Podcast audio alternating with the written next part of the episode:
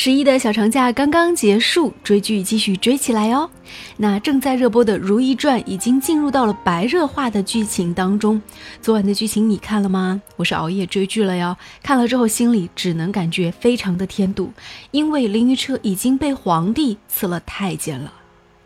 说起来，这凌云彻是最早在冷宫当中呢被派去照顾如懿的。因为皇上的叮咛，那么在如懿心目当中呢，凌云彻在某种程度上算是自己在冷宫里大难不死的救命恩人，而且不是救一次啊，是救了多次，所以当然是内心存有感激之情的。而凌云彻自然在这个过程当中呢，对于皇后娘娘有了爱护之心。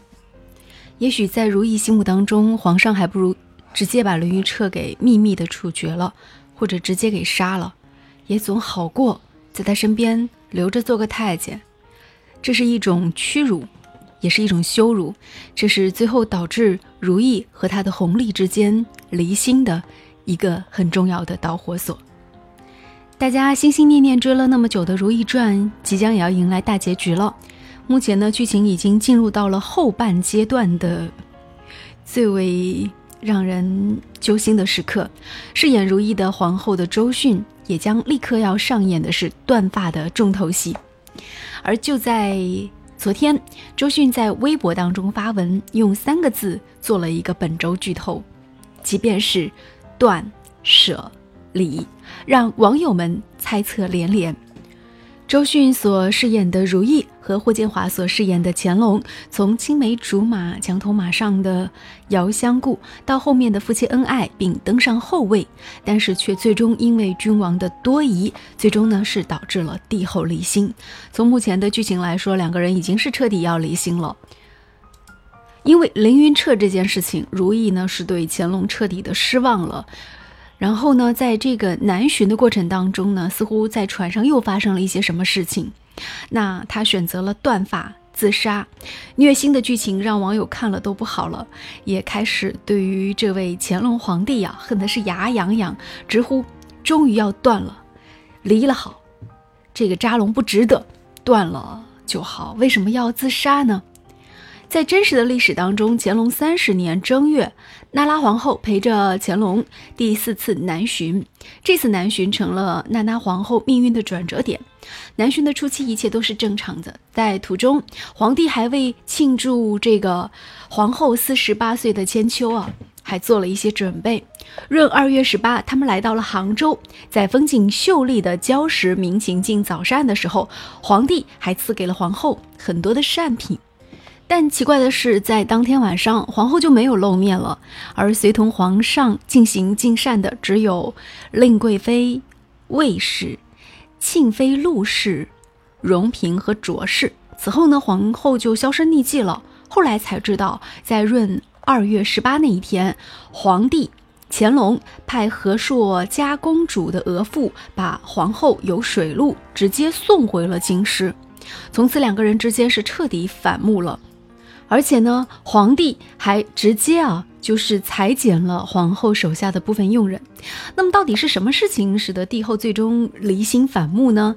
其实后世有很多传说，而流传的最广的就是江南烈焰说。乾隆是中国历史上著名的风流天子，据说在南巡的时候看上了一个青楼女子，想立为妃子，但是皇后呢不惜断发，劝皇上收回成命，以。保留皇室的尊严，但乾隆呢不仅是不听，反而说皇后精神不正常，呃，于是呢就派人送她回了京师，从此再也不要跟你相见了。而且皇后当时为了力荐皇帝收回成命，还剪了自己的头发。值得一提的是，当年的《还珠三》就是以此来拍的蓝本，拍摄了娜拉皇后的结局。而在原著当中呢，结局是这样的：说皇帝南巡的时候召集了一群歌舞伎，然后在西湖上夜夜笙歌。我们从目前的剧透来知道，这是魏延婉去安排的。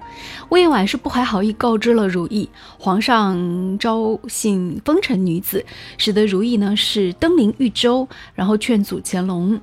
而最后的结局呢，正如历史上所写，最后呢他是被。乾隆皇帝先送回到了京师，而且是形同废后。不久之后呢，如意就已经病逝了。我们来说一下五阿哥永琪吧。其实永琪最早的时候是乾隆很想立为太子的，因为他呢是很有才能的一个帝王。但是魏延婉呢，为了防止如意东山再起，也为了防止这个永琪得势，所以呢，他是授意胡氏的女儿去暗害永琪，使永琪得了一个骨伤。呃，永琪临终的时候呢，是向如意坦白了一切。也被这个皇帝听见了，加上胡氏进谏谗言，误会如意是因为凌云彻一事疏远了永琪，这样呢，皇帝对于无论是如意还是永琪都有了戒心，于是就永琪明明有腿伤，就不给他最好的太医医治，导致最后呢，永琪离世。在如意离世之后呢，容佩也是殉主了。那可能很多人会非常关心，就是如意所生的孩子永基。在真实的历史当中呢，永基虽然是嫡子，但是他没有特别的受到乾隆皇帝的待见。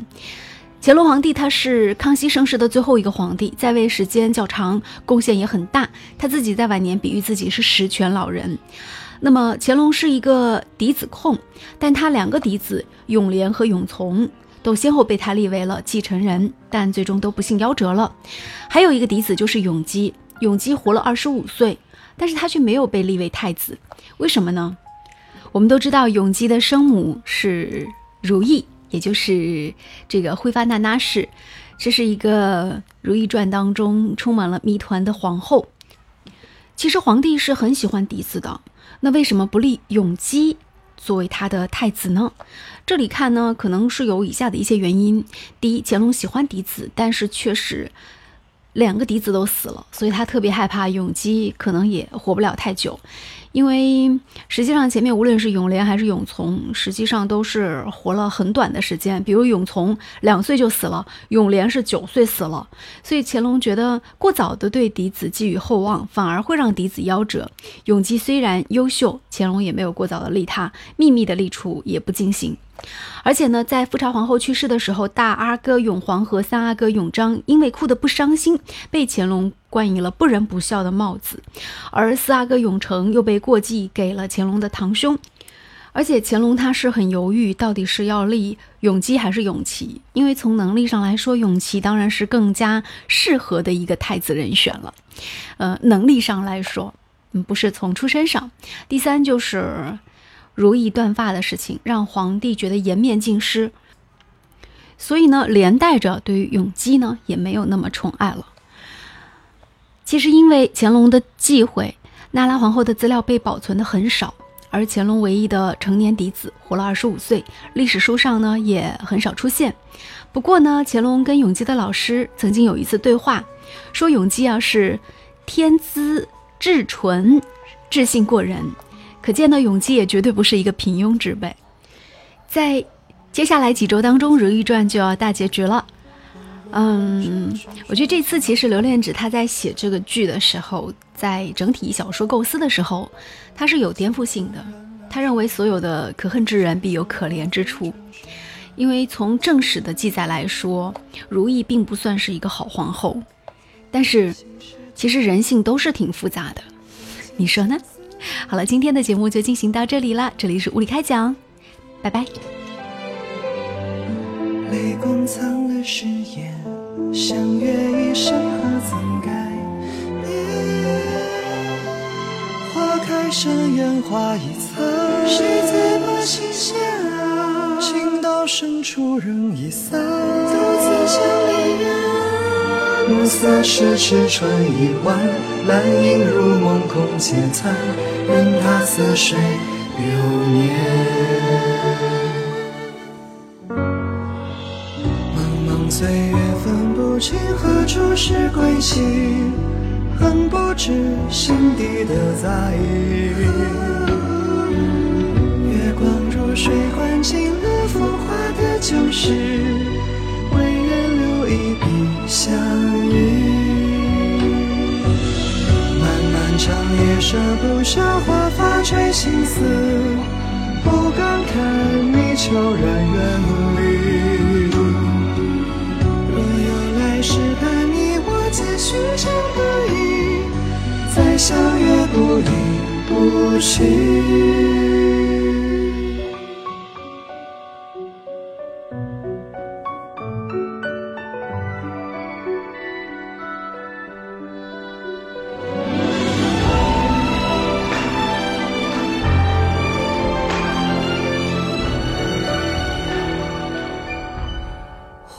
花开盛烟花易残，谁在薄情下？情到深处人已散，独自向离岸。暮色迟迟春已晚，满影入梦空嗟叹，任他似水流年。茫茫岁月分不清何处是归期。恨不知心底的在意，月光如水唤醒了浮华的旧事，为月留一笔相依。漫漫长夜舍不下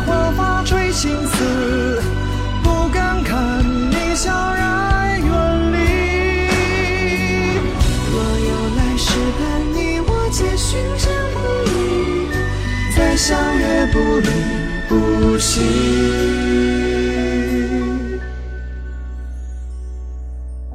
时光一别经年，从不曾忘旧容颜。每想一缕心牵，仿佛故人梦中相见。